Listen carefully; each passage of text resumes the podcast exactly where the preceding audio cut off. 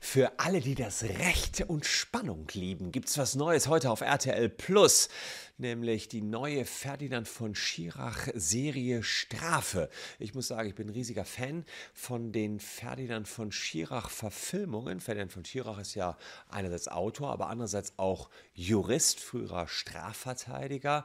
Und deswegen freue ich mich umso mehr darauf, dass uns RTL schon vorab eine Folge zur Verfügung gestellt hat. Und wir dürfen uns heute mal gemeinsam anschauen, was dran ist an der Beschreibung im Film. Inwieweit unterscheiden sich Realität und Fiktion. Wie sieht das aus, wenn RTL was rausbringt? Was ist da rechtlich dran?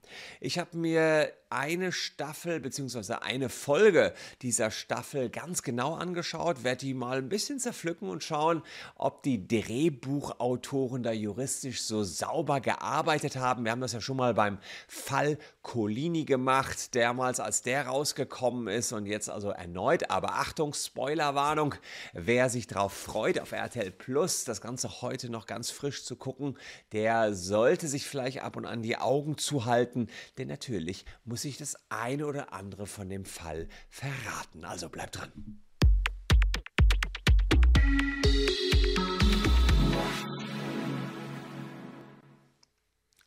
Hallo, ich bin Christian Solmecke, Rechtsanwalt und Partner der Kölner Medienrechtskanzlei Wildeborger und Solmecke. Und wenn ihr Bock auf Recht habt, dann abonniert gern diesen Kanal. Und wenn ihr Bock auf spannende Filme habt, naja, dann lohnt es sich möglicherweise die neue Serie Strafe von Ferdinand von Schirach anzuschauen, die heute bei RTL Plus abrufbar ist. Und schon mal der Hinweis, ihr bekommt mit dem Rabattcode unten in der Caption auch ein zusätzliches Leckerli, denn ihr könnt günstiger an ein RTL Plus Abo rankommen. Alle Infos unten in der Caption. Also, worum geht's beim, bei, der, bei der Anthologie, Strafe Anthologie? Das ähm, ist immer eine, ein Thema, ja, aber ähm, auf das aufgesetzt wird, aber unterschiedliche Stories. Und hier habe ich mir mal rausgepickt einen Fall, äh, nämlich den äh, Fall Nummer 3, der äh, den Episodennamen Das Seehaus trägt. Und diese Episode, da will ich immer wieder reinschauen mit euch, will einzelne Episoden Stückchen mehr anschauen und sage euch zunächst mal, worum es in der Geschichte geht. Es geht natürlich um Gerechtigkeit, wie oft bei Ferdinand von Schirach, aber in dieser Folge, die ich euch heute exklusiv zur Verfügung stellen kann, ähm, geht es um Herrn Ascher. Herr Ascher ist ein Mann und der wird direkt zu Beginn erstmal freigesprochen. Denkt man sich, wie kann das denn noch spannend sein? Er wird freigesprochen. Ja, das Interessante an dem Fall ist, er ist echt, wie äh, bei den meisten von Ferdinand von Schirachs Fällen, und er ist juristisch vertrackt ein bisschen. Und deswegen schauen wir uns gleich die erste Szene an aus der, ähm, aus dem, der Serien, aus dem Serienelement Das Seehaus. Herr Ascher, der hat ein Seehaus geerbt von seinem geliebten Opa und jetzt will er da selbst einziehen. Das Problem ist, dass in der Nähe ein Ferienpark gebaut werden soll. Und das stört ihn extrem in seiner idyllischen Ruhe und er wird so richtig wütend, so richtig wütend, wie ihr gleich noch sehen werdet. Und so wütend, dass er fast ein Verbrechen begeht. Aber schauen wir direkt einmal rein. So, dann stellen Sie bitte das Filmen und Fotografieren ein. Bitte beenden Sie jetzt jegliche Aufnahmen und verlassen Sie den Saal. Sie können das jetzt runternehmen. Keine Aufnahmen mehr. Der Saal kann gleich stehen bleiben. Seht ihr Herrn Ascher, den Protagonisten? Dann ergeht im Namen des Volkes folgendes Urteil. Der Angeklagte Felix Ascher wird freigesprochen. Er ist für die in der Zeit vom 7. Oktober 2017 bis 20. September 2018 erlittene Untersuchungshaft im Grunde nach zu entschädigen. Die Staatskasse trägt die Kosten des Verfahrens und die notwendigen Auslagen des Angeklagten. Bitte nehmen Sie Platz. Ja, ähm, es ist sicherlich ein ungewöhnlicher Anfang, muss man sagen. Ja, also ähm, Erstmal äh, seht ihr das Urteil vorweg, er wird freigesprochen und im Hintergrund schreit jemand, der also völlig äh, fix und fertig ist und sagt, äh, wie kann der jetzt freigesprochen werden? Aber ich habe hier zwei Anhaltspunkte für einen Realitätscheck. Einerseits kann man sich fragen, ist das normal, dass sich Menschen das Gesicht mit einer Mappe verdecken, damit sie nicht fotografiert werden? Und gibt es wirklich eine Entschädigung für Untersuchungshaft? Ja, zu Nummer eins, ja tatsächlich ist es so, dass man während der laufenden Gerichtsverhandlungen nicht fotografieren darf. Deswegen ähm, ist es total korrekt, dass hier entsprechend seitens der Richterschaft gesagt wird, jetzt bitte das Fotografieren einstellen. Und es ist auch korrekt, dass man natürlich sich als Angeklagter schützen darf. Ich muss mich natürlich nicht fotografieren lassen. Es ist sogar so, dass es in ähm, minderschweren Fällen verboten sein wird, den Angeklagten überhaupt zu fotografieren, wenn da kein öffentliches Interesse, kein gesteigertes öffentliches Interesse da ist, darf man ihn schon gar nicht fotografieren. Und dann hat er erst recht die Möglichkeit, Möglichkeit, sich zu schützen und beispielsweise irgendeine Mappe oder was auch immer sich vors Gesicht zu halten. Aber selbst wenn man ihn fotografieren dürfte, darf er sich natürlich entsprechend schützen. Also ein großes öffentliches Interesse an dem Fall. Man könnte ihn äh, fotografieren, aber weil beispielsweise er sowieso ein Promi wäre oder weil der Fall für besonders anderes Aufsehen erregt hat, aber er darf sich natürlich schützen. Und offenbar, weil er freigesprochen worden ist, saß er in Untersuchungshaft vorher und ist rausgekommen. Und jetzt ist die große Frage, kann er dafür eine Entschädigung geltend machen? Und tatsächlich kann man dafür eine Entschädigung geltend machen. Das habe ich euch auch mal rausgepickt. Und zwar nach dem ähm, Gesetz über die Entschädigung für Strafverfolgungsmaßnahmen kann man eine Entschädigung geltend machen. Wer durch den Vollzug der Untersuchungshaft oder eine andere Strafverfolgungsmaßnahme Schaden erlitten hat, wird aus der Staatskasse entschädigt, soweit er freigesprochen oder das Verfahren gegen ihn eingestellt wird oder soweit das Gericht die Eröffnung des Hauptverfahrens gegen ihn ablehnt. Und hier gab es eben den Freispruch. Und wie viel gibt es als Entschädigung? Naja, das äh, ist nicht sonderlich viel. Es gibt 25 Euro pro Tag, die man in Haft saß als Entschädigung. Aber das ist nur die Entschädigung für immateriellen Schaden, das heißt für ja, sowas Inneres, für das, das an einem haftet, wenn man zu Unrecht im Gefängnis saß, wenn man dadurch auch einen Verdienstausfall hatte beispielsweise, wird der voll ersetzt. Also alle sonstigen Schäden, die durch die Haft entstanden sind, die werden auch ersetzt. Also insofern kann man hier sicherlich sagen, Haken dran, alles richtig gemacht seitens der Filmemacher. Wir schauen uns direkt mal die nächste Szene an gekostet. Frau, Frau, Egger, es könnte sein, dass der Gemeinderat gesetzeswidrig abgestimmt hat. Schauen Sie, hier, nach, wo ist es? Äh, da, ähm, Artikel 20 Absatz Herr 4, Ascher, Satz 2. Sehen Sie heißt bitte endlich es, dass, ein, diese dass Häuser die, der, werden gebaut. Fra, Frau Egger. Und jetzt gehen Sie bitte. Frau Egger, am See brütet höchstwahrscheinlich der rote Milan. Das ist ein seltener Vogel und der steht auf der Artenschutzliste der EU. Frau Egger, jetzt schauen Sie sich doch wenigstens mal an. Ascher! Das ist Ihre Ver Was ist denn hier los? Nichts, lass gut sein, Mario. Herr Egger, guten Tag. Ich, ich, du hast ja doch nicht mehr Ich alle, wollte oder? lediglich, das ist dass, ich, dass ich Ihre Frau das hier noch du mal gehst jetzt, haben wir uns verstanden? Äh, Seit Monaten terrorisierst du ja das halbe Dorf mit deinem Scheiß. Was soll denn das? Damit ist jetzt Schluss, okay? Wieso denn so nee, aggressiv? irgendjemand muss es ihm doch mal klar und deutlich sagen. Es reicht, okay? Und jetzt runter von meinem Grundstück. Darf ich Ihnen das da lassen? Runter von meinem Grundstück! Sag mal, spinnst du? Geht's? Ja.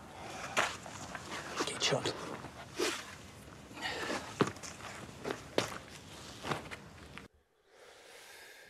Ja, da geht der gute Herr Eggers. Ähm, und die Frage ist, die ich mir gestellt habe, war das wirklich Hausfriedensbruch, wie der Mann der Hausbewohnerin hier gesagt hat? Er hat erst geklingelt und sagt, ja, ich äh, möchte hier argumentieren, dass seltene Vögel betroffen sind von dem Bau des äh, Freizeitparks und äh, die Frau will ihn loswerden. Sie wird ihn nicht selber los, aber ihr Mann kommt dann. Und er sagt gerade, Herr Eggers, was Sie hier machen, das ist Hausfriedensbruch. Und die Frage ist, ist das wirklich Hausfriedensbruch? Ich klingel bei jemandem und ähm, dann kann ich doch einfach da stehen bleiben? Wie kann man mir das wirklich vorwerfen? Schauen wir uns den Hausfriedensbruch mal an. Und dann können wir uns ja auch überlegen, ob man dann jemanden so ohne weiteres äh, wegschubsen darf. Wer in die Wohnung, in die Geschäftsräume oder in das befriedete Besitztum eines anderen oder in abgeschlossene Räume widerrechtlich eindringt oder wer wenn er ohne Befugnis darin verweilt, auf die Aufforderung des Berechtigten sich nicht entfernt, wird mit Freistrafe bis zu einem Jahr oder mit Geldstrafe be bestraft. Also, ihr ahnt schon, was daraus zu entnehmen ist. Man muss sich auf die Aufforderung des Berechtigten entfernen. Bis zum Klingeln war ja noch alles in Ordnung und er konnte ja auch noch mit der Frau sprechen. Aber in dem Moment, wo gesagt wird, bitte verlassen Sie mein Grundstück, da musste er gehen. Was natürlich nicht ging, dass man ihn hier verletzt, auf den Boden schmeißt, möglicherweise ihm Schmerzen zufügt. Das wäre nicht gerechtfertigt. Das wäre nochmal eine Körperverletzung, wenn da was passiert wäre. Hier ist nachher Eggers natürlich gegangen. Aber ansonsten, wenn er nicht gegangen wäre, wäre das eindeutig ein Hausfriedensbruch gewesen. Schauen wir uns die nächste Szene mal an. Die ist recht entscheidend. Das kann ich an dieser Stelle schon sagen.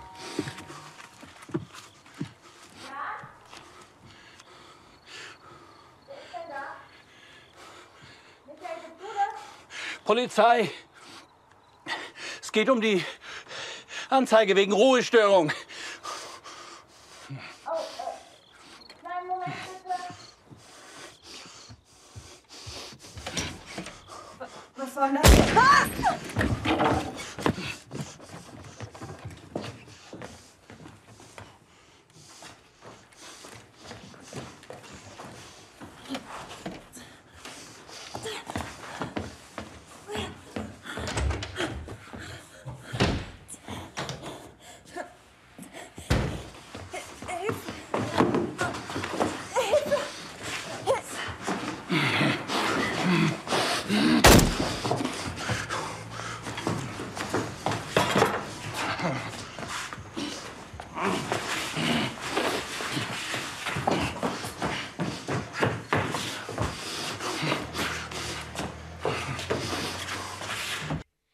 Ja, da muss man sagen, der ist ja mal so richtig agro. Was wir sehen Herrn Ascher, wie er eine Frau erschießt. Äh, er kannte das Opfer hier nicht persönlich, das kann ich also vorwegnehmen. Er handelt ausschließlich aus seiner persönlichen Frustration. Ja, durch den Geräuschpegel des Ferienparks äh, kann er sein Seehaus nicht mehr genießen, kann die idyllische Ruhe nicht mehr genießen. Und er hätte wieder, dass alles so wird wie gehabt. Und jetzt haben wir ein Thema, was wir hier auf dem Kanal schon häufiger hatten: Mord oder Totschlag. Ist das Mord oder Totschlag, den er hier begangen hat? Da gibt es einen häufigen Rechtsirrtum. Viele Leute denken, hm, dass man den Totschlag immer nur im Affekt begehen kann und Mord sei eine geplante Tat, aber weit gefehlt. Beide Taten können im Affekt geschehen und man kann natürlich auch einen äh, Totschlag von langer Hand planen. Schauen wir noch mal einmal ganz kurz rein, wie der Totschlag definiert ist. Relativ simpel. Wer einen Menschen tötet, ohne Mörder zu sein, wird als Totschläger mit einer Freiheitsstrafe nicht unter fünf Jahren bestraft. So, und was unterscheidet den Totschlag vom Mord? Naja, beim Mord kommt noch hinzu, dass man gewisse Mordmerkmale hat. das heißt, man hat jemanden getötet, genauso wie beim Totschlag, aber es ist noch ein Tacken schlimmer, weil man gewisse Merkmale mit verwirklicht hat. Und dafür kommt man dann, gibt nur eine Strafe für den Mord, lebenslänglich hinter Gitter. Und hier haben wir zwei Mordmerkmale, die ja so ein bisschen in Frage kämen. Einerseits die Heimtücke und niedrige Beweggründe.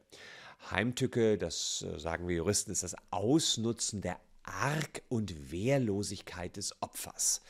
Herr Ascher gibt sich ja hier als Polizist aus und da könnte man sagen, das Opfer hat sich in Sicherheit gewogen und dachte, naja, völlig arglos, ich öffne der Polizei und wird dann direkt ohne irgendeine Ankündigung erschossen.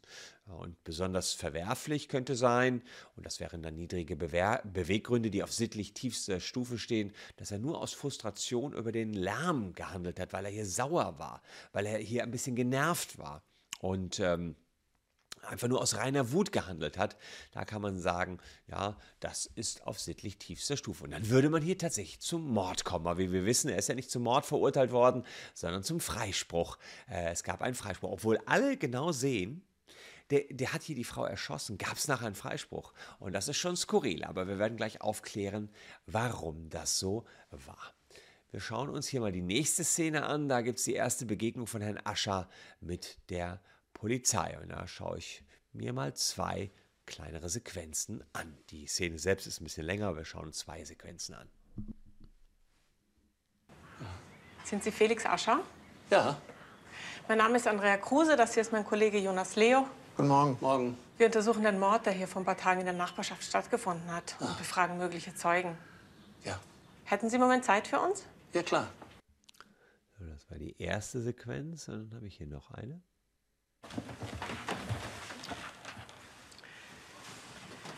Ich muss unser Gespräch aufnehmen. Bevor wir beginnen, ist es meine Pflicht, Sie zu belehren. Sie brauchen sich in keiner Weise selber belasten, sind aber verpflichtet, die Wahrheit zu sagen, sonst könnten Sie sich strafbar machen. Haben Sie das verstanden? Ja, klar. Gut.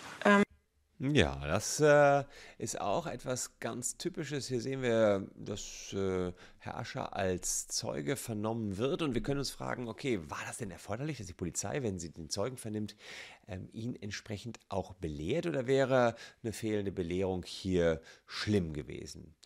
Äh, Wichtig ist schon, dass man Zeugen zwingend belehrt und äh, dass klar ist, dass sie sich nicht selbst belasten müssen, diese Zeugen. Und ähm, das ist so wichtig, weil es der, die sogenannte Ausprägung der Menschenwürde ist. Wenn der Staat nämlich jeden zwingen könnte, an seiner eigenen Überführung mitzuwirken, ja, dann wären unsere Freiheiten, unsere Würde zu stark eingeschränkt.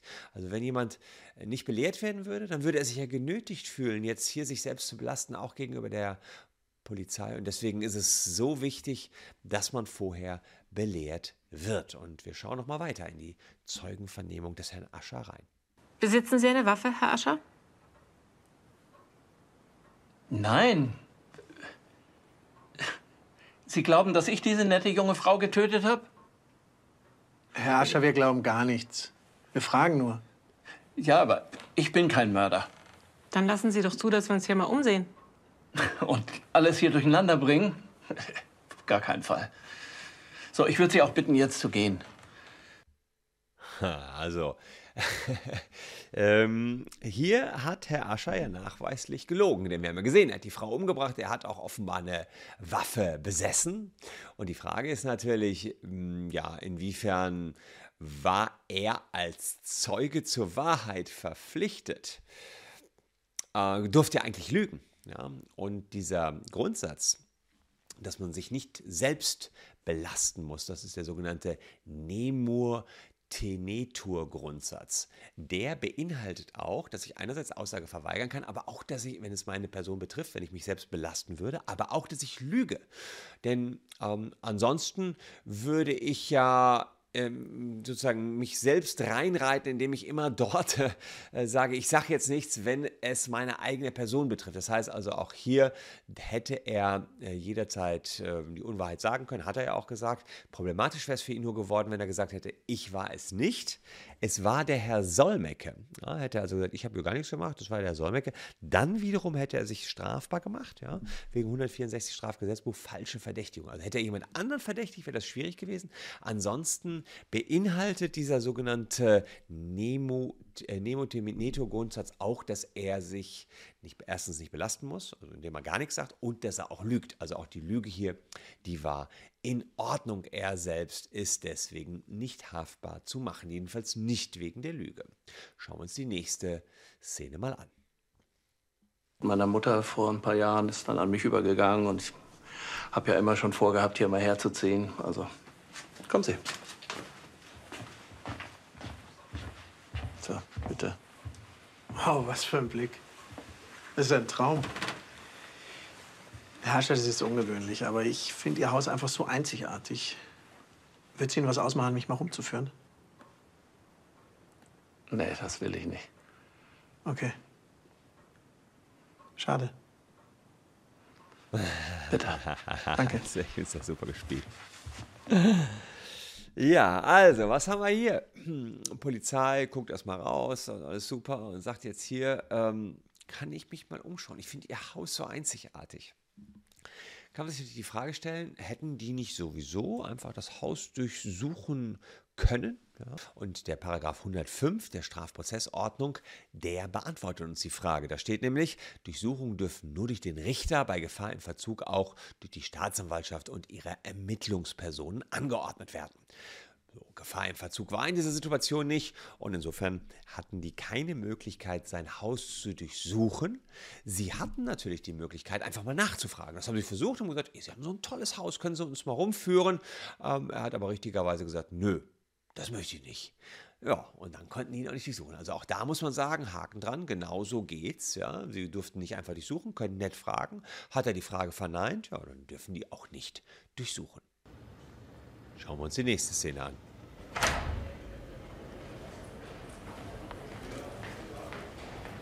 Jetzt kommen und die installieren ein Abhörgerät. Hier abhören.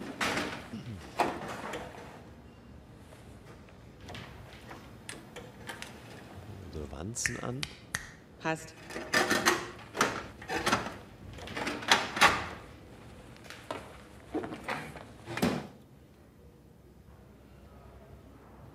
Also hier Wanzen angebracht und Ja. ähm, ein bisschen erinnerte mich das ähm, an die Szene aus Das Leben der anderen.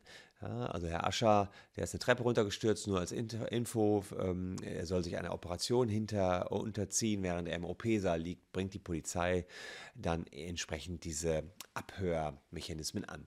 Erinnerte mich an das Leben der anderen, aber da ging es darum, dass äh, DDR, dass inner, über Spionage innerhalb der DDR, dass da Privatwohnungen abgehört werden und man denkt sich so, ist doch aus anderen Zeiten. Das geht doch heutzutage nicht mehr, dass ich hier jemanden so abhöre. Aber das Ganze geht auch jetzt. Das ist geregelt in 100f Strafprozessordnung. Akustische Überwachung außerhalb von Wohnraum. Also hier kann man ihn tatsächlich abhören, auch ähm, äh, mit einer mit entsprechenden Beschlüssen, also nicht so ohne weiteres, aber natürlich rechtlich ist auch das möglich. Ja, es sind strenge Voraussetzungen, die hier erfüllt sein müssen, das ist natürlich klar. Aber grundsätzlich, wenn man ja, schwere Straftaten begangen haben soll, also schwerwiegende Straftaten und Mord und Totschlag zählen da auf jeden Fall zu, dann ist so eine ähm, Abhörung auch möglich. Und das erfolgt dann auch und dabei ist folgende Aussage aufgenommen worden. Wir sind doch selbst schuld. Wir sind doch selbst schuld. Es hätte doch gar nicht so weit kommen müssen.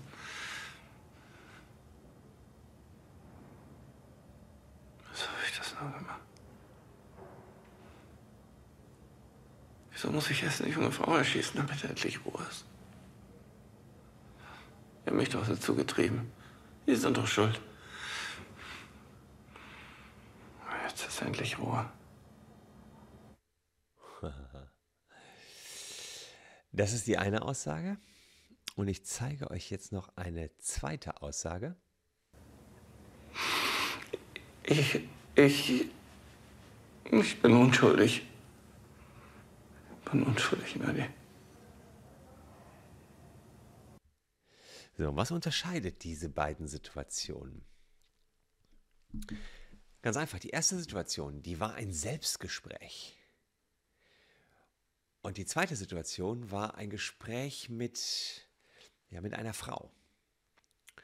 Und diese beiden Mitschnitte sind komplett juristisch anders zu beurteilen. Und wie sie zu beurteilen sind, hier solltet ihr spätestens aussteigen. Spätestens, ich habe die Spoilerwarnung am Anfang schon mal abgegeben, wenn ihr euch diesen dritten Teil der neuesten Ferdinand von Schirachs Serie anschauen wollt. Denn das ist quasi auch die juristische Lösung des Falles hier und auch die Erklärung, warum er am Ende einen Freispruch bekommen hat, obwohl ja die Polizei gehört hat, dass er die Frau erschossen hat, weil er das ja als Geständnis im Selbstgespräch gesprochen hat. Naja, und da muss man sagen, hat der Bundesgerichtshof gesagt, dass man zwischen normalen Gesprächen und Selbstgesprächen unterscheiden muss. Das Gespräch mit seiner Haushalterin hätte verwendet werden können von Gericht, aber tatsächlich das Selbstgespräch nicht. Da hat der Bundesgerichtshof schon vor einiger Zeit gesagt, das gehört zum absoluten Kernbereich des Persönlichkeitsrechts, wenn man mit sich selbst spricht. Da ist eine absolute Grenze erreicht. Solche Beweise, die nur eine Aussprache der Gedanken sind und keinerlei Bezug zur Außenwelt haben, dürfen nicht verwertet werden. Naja, und deswegen hatte die Polizei hier im konkreten Fall keinerlei weitere Beweise und damit musste er freigesprochen werden. Das wussten wir natürlich schon von Anfang an, aber warum er freigesprochen worden ist, das hat sich erst im Laufe des ganzen Falles so entsprechend herausgestellt. Wenn ihr die ganze Folge sehen wollt oder auch die weiteren Teile, dann schaut mal unten in die Caption. Haben einen Link reingebaut und auch den entsprechenden Rabattcode. Fakt ist also hier, der Mord wurde zwar gestanden, aber nur im Rahmen eines Selbstgesprächs. Und diesbezüglich gibt es ein sogenanntes Beweisverwertungsverbot und auf diesen Beweis konnte das Urteil nicht gestützt werden. Aber was meint ihr? sollte unsere Gesellschaft um jeden Preis die Möglichkeit haben, einen Verbrecher, der ja nachweislich ist, zu verurteilen und dann auch diesen privatesten Bereich anzugehen und sagen, ja, auch solche Aussagen, die ich mit mir selbst geführt habe, dürfen ver verwendet werden? Oder muss man sagen, nee, die sind geschützt vom Bereich der Strafverfolgung, da muss es der Staatsanwalt irgendwie anders lösen. Da muss der Staat irgendwie anders lösen und braucht eben noch weitere Anhaltspunkte als nur so ein Selbstgespräch. Hätte als Gerechtigkeit für die tote Frau eine Strafe also trotz Grundrechtsverletzung des Täters stattfinden sollen? Ja. Diese Serie hier heißt ja Strafe und es sind verschiedene Themen, äh, die immer wieder die Frage der Strafe behandeln in der äh, Anthologie. Ja, also gleiche Thematik, aber unterschiedliche Stories. Und das hier war eben das Seehaus, Teil 3. Und ich habe mir das juristisch genau angeguckt für euch. Vielen Dank nochmal an RTL, die mir die Serie vorab zur Verfügung gestellt haben, sodass wir darauf schon reagieren konnten. Und wir können als Fazit festhalten, die Serie, die hält dem Gesetz stand. Ja, die haben es sehr gut recherchiert. Hätte mich jetzt auch gewundert, wenn es anders gewesen wäre. Denn Ferdinand von Schirach ist auch bei seinen Büchern sehr, sehr genau als Jurist muss er das natürlich auch sein, so wie wir auch versuchen, hier alles so genau wie möglich, so haarklein wie möglich zu recherchieren und euch näher zu bringen. Und äh, irgendwelche Hollywood-Mythen oder so, die werden hier gerade nicht verbreitet. Das macht es für mich als Juristen so besonders interessant und macht es für euch hoffentlich nicht minder spannend. Ich würde jedenfalls sagen, ähm, das, was ich bislang schon gesehen habe, ist wahnsinnig fesselnd. Ja? Und ich hatte einfach die Möglichkeit, mir das vorab schon anzuschauen und ja, Ihr habt immer wieder gesagt, hey, mach mal was aus dem Fernsehen. Inwieweit entspricht das der, ähm, der Realität? Hier muss ich sagen, Haken dran.